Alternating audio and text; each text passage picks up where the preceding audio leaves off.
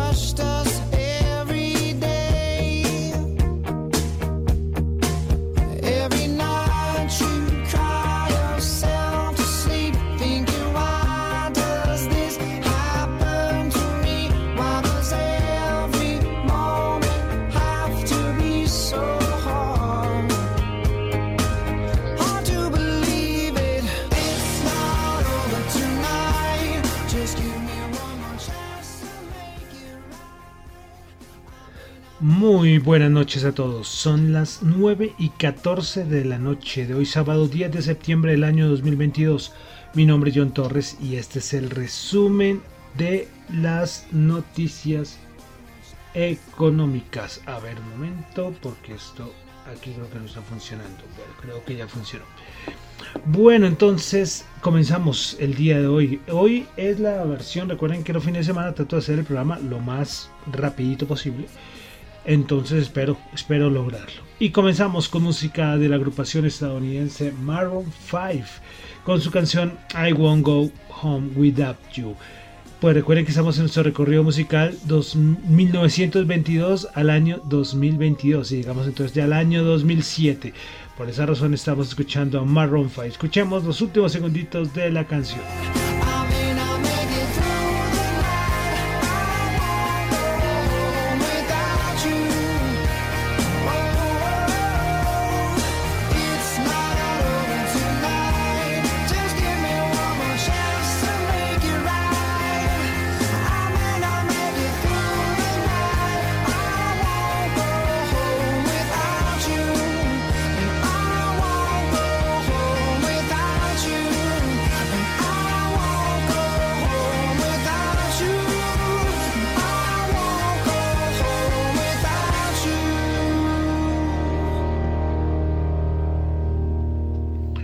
Bueno, entonces comenzamos escuchando a la agrupación estadounidense Maroon 5 en el programa de hoy, en el resumen de las noticias económicas de hoy, sábado 10 de septiembre. Entonces, quiero saludar a los que me escuchan en vivo en Radio Dato Economía. He tenido un montón de problemas técnicos, por eso comencé. Había anunciado que comenzaba a las 9. Cuando pensé que todo estaba listo, no, falló. Y por eso comencé casi 10 minutos tarde. Acepten mis disculpas. Bueno, también saludos a los que escuchan el podcast en Spotify y en Apple Podcast. Recuerden calificarlo. Para mí es muy importante la calificación de todos ustedes. Muchísimas gracias a los que están ahí. También los que me escuchan en Google Podcast y en Tita TV. Bueno, entonces vamos a comenzar con el resumen de las noticias económicas del día de hoy sábado. Recordando que lo que yo comento en el programa son solamente opiniones personales, no es para nada ninguna recomendación de inversión. Bueno, entonces vamos a comenzar con el resumen de las noticias económicas. Comenzamos. Comenzamos con Asia, como siempre, y tuvimos dato en China de inflación. Se esperaba 2.8%, terminó en 2.5%, el dato interanual, un dato bueno. A nivel del mensual se esperaba 0.2% y terminó en menos 0.1%. Índice del precio del productor se estimaba 3.2%, terminó en 2.3%. Entonces unos datos de inflación y índice de precios del productor bastante positivos para China. Bueno, respecto a China, eh, Bloomberg hizo una encuesta a 78 eh, integrantes o participantes del, del mercado y a ver cómo veían ellos el crecimiento de la economía china. Pues bueno, 25 de los 78 ven que el crecimiento de China estaría por debajo del 3% este año. Bueno, para terminar con Asia, dos cositas, eh, bueno, tres cositas de Japón. Recuerden que yo les había comentado en el programa anterior que al ministro de Finanzas, que no es viceministro, es el, ministro, el ministro Suzuki de Finanzas de Japón, eh, le preguntaron, le habían preguntado sobre qué, opinaba sobre lo que le estaba pasando al yen frente al dólar. Toda esta volatilidad y principalmente toda esta, esta devaluación tan fuerte que ha tenido el, el yen. Pues bueno, le volvieron a preguntar y esta vez sí no se quedó callado. Es que antes él dijo que no iba a opinar nada, pero esta vez, de tanto preguntarles le, al ministro japonés de finanzas, pues hoy sí respondió. Bueno, ayer respondió. Dijo que no descarta ninguna, eh, ninguna acción sobre el mercado de Forex, es decir, el mercado de, de la moneda cambiaria entre del yen. También dijo que está muy preocupado, que él está preocupado por el exceso de volatilidad que está teniendo el mercado. A nivel, hablo de, recuerden que estamos hablando del yen. Y finalmente dijo que el dólar fuerte no solamente está afectando al yen, sino también a otras monedas. Y recuerden ese XY que siempre vemos al final del programa, es que es una canasta con las principales divisas del mundo. Imagínense si está fuerte contra esas divisas, imagínense contra las otras de mercados emergentes, por ejemplo. Y hay una cosa importante. ¿Por qué es tan importante que una moneda no se devalúe? Es que muchos dicen, eh, y es que no es que muchos digan, es que a nivel económico, cuando tu moneda está muy devaluada, cuando tú tienes que importar, Recuerda que uno importa pagando en dólares. Entonces, cuando ya está muy devaluada, esto sube, todo lo que, lo que importas inmediatamente sube de precio y por eso varias personas o varios analistas se atreven a decir que con el proceso de evaluación fuerte de una moneda es como importar inflación. Precisamente es por eso, porque tú tienes que pagar, tú tienes que pagar más. Entonces, claro, si un país que tiene que importar muchos bienes, pues claro, si tu moneda se devalúa, pues te va a salir más caro importarlo y al consumidor final ese también se le va a encarecer los precios. Bueno, pasamos a Europa donde tuvimos producción industrial en España. El dato mensual se esperaba 1,1%, terminó en menos 1,1%. Producción industrial en Francia, dato mensual, se esperaba una caída del 0,5%, se tuvo una caída fue del 1,6%. Datos malos a nivel de producción industrial tanto en España como en Francia. Bueno, eh, hay un rumor por ahí que es que el Banco Central Europeo estaría empezando a plantearse el discutir sobre la reducción de su balance por parte del Banco Central Europeo. La popular QT, que hemos hablado varias veces, pero refiriéndonos, refiriéndonos a la Reserva Federal, ahora parece que el Banco Central Europeo está pensando en esto. Bueno, y también tuvimos una reunión de los ministros de Energía eh, de la Eurozona. La reunión se realizó en Bruselas. Y pues no se puede decir que a sorpresa de muchos, recuerden que se había hablado por parte del G7 sobre colocar el, el tope a, Rusia, al petróleo ruso y hasta al gas ruso. Pues bueno, eh, los ministros de energía eh, europeos descartaron los planes para colocar los topes. Y es que no se logró un apoyo, un apoyo general a esta idea.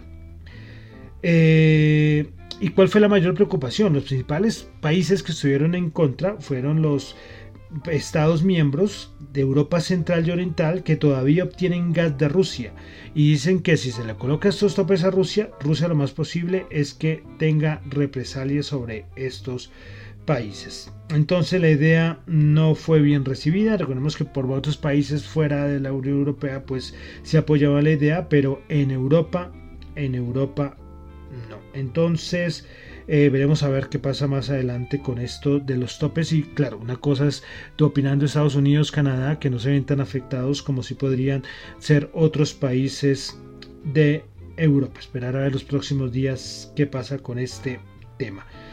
Bueno, pasamos ya a Norteamérica. Tuvimos en Estados, en Estados Unidos, no, en Canadá, el dato de desempleo. Tasa de desempleo en Canadá se esperaba 5% y en el mes de agosto subió al 5.4%. Bueno, en Estados Unidos eh, tuvimos a más miembros de la Fed, todos los miembros de la Fed ahora hablando, eh, y con un mensaje importante, y es que casi todos dicen lo mismo, ¿eh? no vamos a creer que la inflación va a bajar a corto plazo, vamos a subir con fuerza las tasas de interés. George, por ejemplo, miembro de la Fed, dijo que una economía fuerte le da espacio a la Fed para seguir subiendo tasas. También ella dijo que le gustaría ver un aterrizaje suave, pero podría haber un camino aún más difícil para controlar la inflación.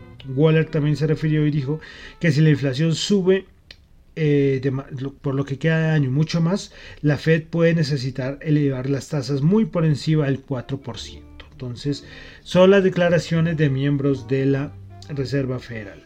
Bueno, y la Fed de Atlanta volvió a actualizar su dato de Producto Interno Bruto. Ya va como esta semana va como tres veces actualización. Pues bueno, la anterior estimación de parte de la Fed era de que el tercer trimestre de la economía de Estados Unidos era 1.4 y en esta estimación la colocó en el 1.3%. Bueno, dejamos Estados Unidos, vamos a pasar a Colombia, pero antes es que los países miembros de la OCDE eh, bueno, esto propiamente no lo sacó la OCDE, sino que hicieron una investigación de basado los países miembros de la OCDE, cómo estaban las tasas de desempleo. Y bueno, vamos a nombrar los cinco países con mayores tasas de desempleo y los cinco con menores tasas de desempleo miembros de la OCDE. Bueno, comenzamos con los cinco de menor tasas de desempleo miembros de la OCDE. Primer lugar, Corea, 2. Perdón, quinto lugar, Corea 2.9%, Alemania 2.9%, Polonia 2.6%, Japón 2.6% y el país con menor tasa de desempleo de la OCDE es la República Checa con 2.3%. Ahora vamos a los 5 con mayor tasa de desempleo miembros de la OCDE. En el puesto 5 tuvimos a Turquía con el 10.3. En el puesto 4 Colombia con el 10.6. En el puesto 3 Grecia con el 11.4. En el puesto número 2 Costa Rica con 11.8. Y en el primer lugar el país con mayor tasa de desempleo, los miembros de la OCDE, es España con 12.6. Entonces ahí dejamos Colombia, pues ocupa el cuarto lugar y muy cerquita ahí de, de Turquía y España liderando las tasas de desempleo de los miembros de la OCDE. Bueno, en Colombia, dos cositas. Primero, el presidente Gustavo Petro, el presidente de Colombia, no descarta decretar emergencia económica. Y es que el presidente de eh, Colombia, en su intervención en Santa Lucía Atlántico, aseguró que no descartará decretar la emergencia climática en el país y por ende la emergencia económica, en caso de que la ola invernal se intensifique para el último trimestre del 2002. Y es que eh, eh, integrantes del IDEAM, que es el Instituto de Hidrología, Meteorología y Estudios Ambientales aquí en Colombia, hablan sobre que eh, podría agudizarse la temporada invernal. Entonces, ante esto, es que el presidente de Colombia aseguró que los efectos que dejará a su paso el fenómeno de la niña iban a, complicar la situación del país y por eso eh, era necesario decretarse la emergencia económica. Muy discutido esto porque, bueno, la emergencia económica, pues bueno, parece bien que sea muy precavido el presidente y todo esto, pero el problema es que emergencia económica es, mejor dicho, eh, cualquier cosa que tú quieras eh, imponer, eh, lo puedes hacer. Recuerden que emergencia económica es atarse todo como el protocolo de, aprobación de decreto y ese tipo de cosas, sino que con emergencia económica, nada, todo lo que tú quieras, listo, pan, hecho, una, pan, hecho, hecho, hecho. Veremos a ver, veremos a ver qué pasa porque esto... Mm, eh, tengo, mis, tengo mis dudas, ¿no? Porque puede ser la intención del fenómeno de la niña, todo ese tipo de cosas, y que si se necesitan tomar medidas urgentes, no se necesita hacer todo el protocolo que se necesita siempre. Pero eh, el problema es que por ahí se pueden colar otras cositas. Pero bueno. Eh, sigamos aquí en Colombia. Y es que mm, se ha hablado mucho en las últimas horas sobre la Comisión de Regulación de Energía y Gas, más conocida como la CREG, CREG. E pues bueno, y es que el presidente Gustavo Petro se confirmó que podría intervenir la, entidad, es decir, el CREG. Dijo que las comisiones reguladoras son para regular los mercados en función del derecho universal, no para firmar procesos de especulación financiera como hasta ahora lo han realizado. Esto lo dijo entonces el presidente Gustavo Petro en el Congreso en Cartagena. Bueno, ha sido muy discutida porque es que eh, los grandes expertos en la materia hablan de que la CREG ha hecho un trabajo muy bueno. De verdad que la CREG ha hecho un trabajo muy bueno y que, por ejemplo, nosotros no tenemos apagones en Colombia a nivel general desde hace mucho tiempo, cosa que el trabajo que se ha hecho está bastante bien. Y la gran, la gran crítica es que, hombre, el presidente Petro ahí quiere hacer por un asunto de tarifas de energía en unas partes del país, pero dicen, hombre, si tuviera un plan bien hecho, bien estructurado, pero de un momento a otro algo falla, inmediatamente va a intervenir algo que está funcionando, que como es la Comisión de Regulación de Energía y Gas. Pero bueno, otro punto muy discutido y que podría tener consecuencias. tenemos los dos puntos anteriores no muy buenos a nivel de la economía del país lo de la emergencia económica y esta intervención a esta entidad, que sería la primera que podría intervenir el, gobierno, el presidente Gustavo Petro a la CREC. ¿Y cuánto lleva el presidente eh, Gustavo Petro? Lleva un mes larguito, pero bueno.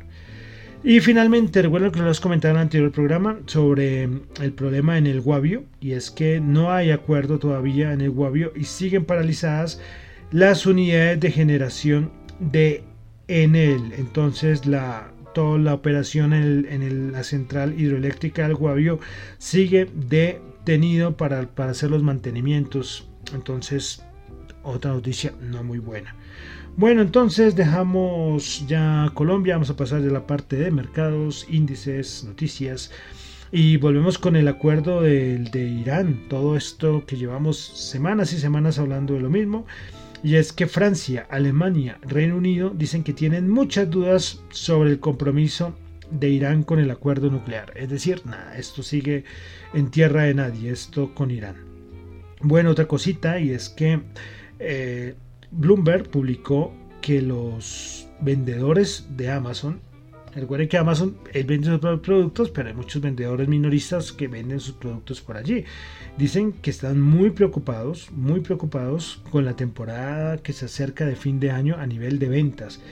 Dicen que la situación macroeconómica no está no está fácil, sus proyecciones no son muy positivas y están preocupados por sus ventas de fin de año.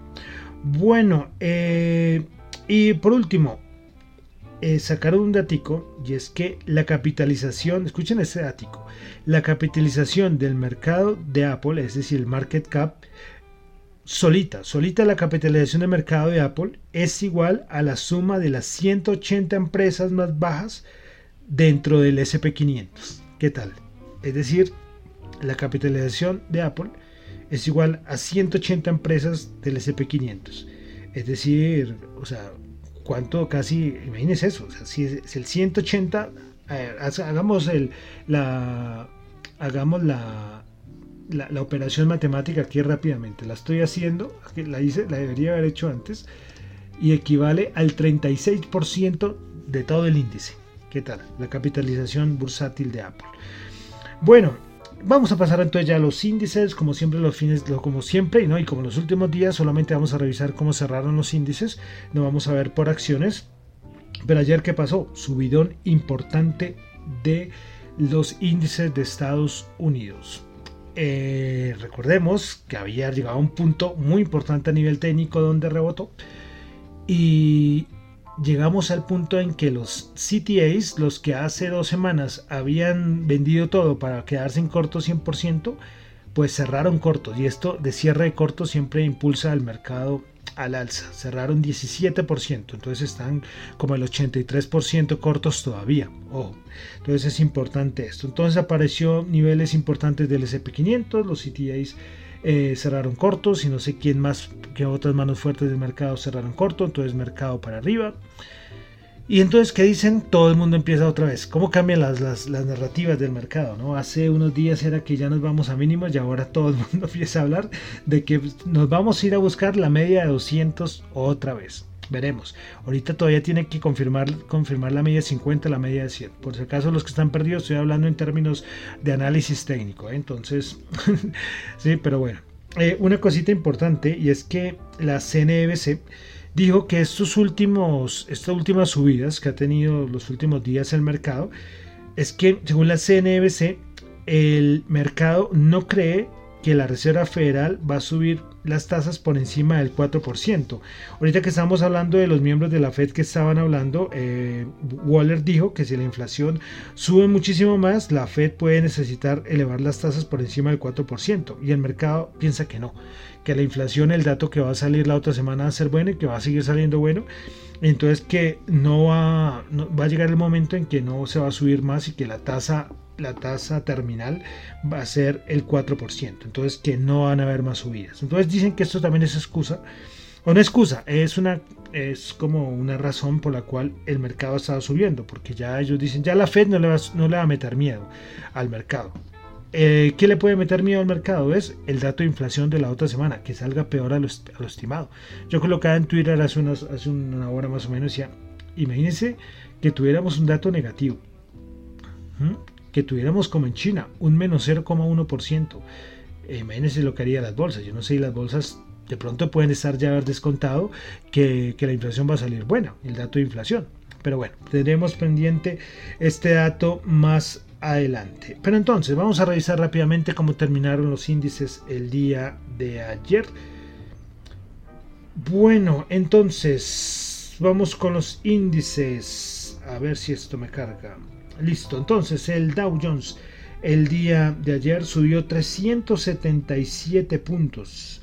Subió el 1,1%, 32.151. El Nasdaq Composite subió 250 puntos, 2,1%, 12.112. Y el SP500 subió 61, 61 puntos, 1.5%, 4.067 puntos.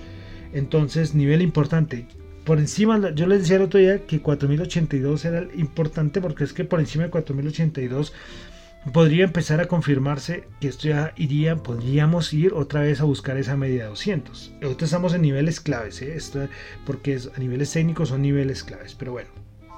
Entonces, a ver un momentito, listo. Entonces vamos a pasar a ver a cómo cerró el VIX, cómo cerró el DXY y la rentabilidad del bono de los Estados Unidos. Entonces, vamos con... Voy a comenzar con el VIX, que con esta subida, a ver en cuánto terminó el día de ayer.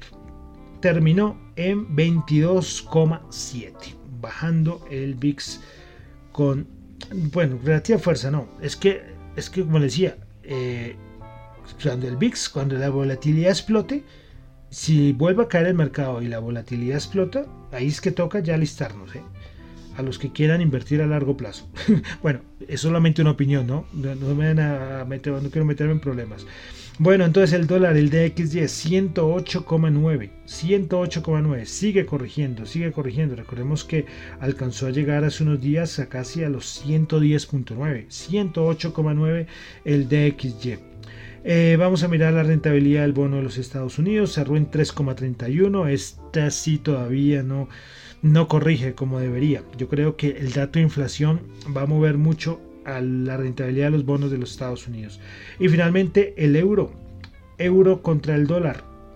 1,00. Otra vez 1,0045. Se vuelve a ubicar, a ubicar por encima de la paridad. Bueno, y voy a ver si tengo acá, listo. Eh, pasamos de una vez a Colombia, donde vamos a mencionar solamente el Colcap, que se recupera. Veremos a ver si los 1200 es, es el piso del mercado. Los tocó Antier, eh, y, ayer rebotó, rebotó 19 puntos, subió el 1,6%, 1222 puntos. Bueno, vamos a pasar entonces a, a la parte el del mercado de commodities. Vamos a mirar cómo cerraron los, el petróleo y el oro, que siempre lo revisamos. Bueno, entonces vamos con el Oro 1727 subiendo 0.4%. El WTI recuperación también 86,1 subió el 3% y el Brent subió a 92,4 subió el 3,6%. Dólar en Colombia para este fin de semana y para el día lunes 4.365 bajando 31 pesos. Y para finalizar vamos a terminar como siempre terminamos con las criptos con las criptos, a ver cómo, qué ha pasado. Recordemos que las criptos, siempre tenganlas ahí pendientes, es, una, es un consejito que les doy. Aunque no operen Bitcoin, principalmente Bitcoin, aunque no lo operen, se ha vuelto un medidor del riesgo maravilloso. Cuando el fin de semana cae con mucha fuerza el Bitcoin, prepárense para lo que se viene la siguiente semana a nivel de renta variable. Y así ha funcionado desde hace más o menos un año largo. Bitcoin subiendo el 1,3%, Ethereum subiendo el 2,1%, BNB subiendo el 0,5%, Ripple bajando el 0,09%, Cardano bajando el 1,8%, Solana subiendo el 1,5%, Polkadot bajando el 0,1%, Dogecoin subiendo el 1,1% y Polygon Matic subiendo el 1,4%. Bueno, y de cripto voy a mencionar solamente una cosita ya para terminar. Y es que eh, se acabó la investigación en Estados Unidos sobre el impacto ambiental de los criptoactivos. Es un informe bastante, bastante largo.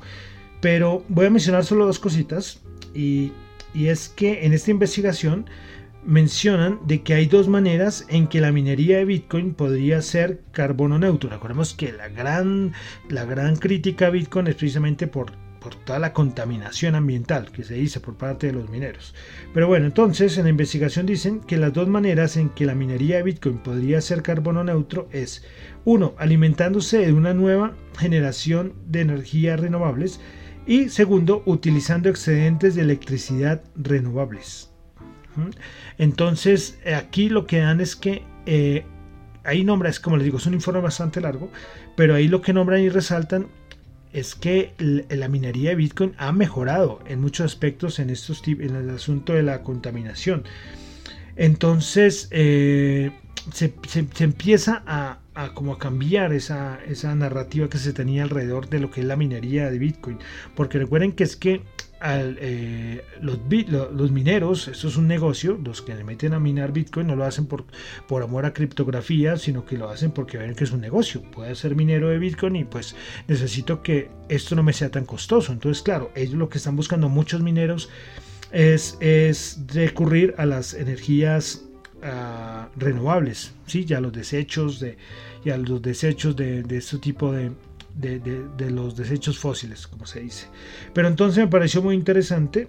Eh, veremos a ver qué pasa. Recuerden que esto es solamente a nivel de Estados Unidos y es que mineros de Bitcoin en Estados Unidos ya hay, yo no sé, no, me atrevo a decir una cifra, pero sí más del 30% del hash rate de, Bitcoin es aportado desde Estados Unidos. Entonces por eso Estados Unidos está muy, muy pendiente de cómo tratar de regularizar eh, todo el asunto de la minería y lógicamente el impacto ambiental de Bitcoin. Entonces quería solamente traerlos, traerles este ático a ver si, si se logra lo de la, el Bitcoin limpio, como se podría, como lo dicen algunos, que es lo que sería lo, lo más ideal a nivel de minería. Bueno, entonces ya con esto termino el día de hoy con el resumen de noticias económicas.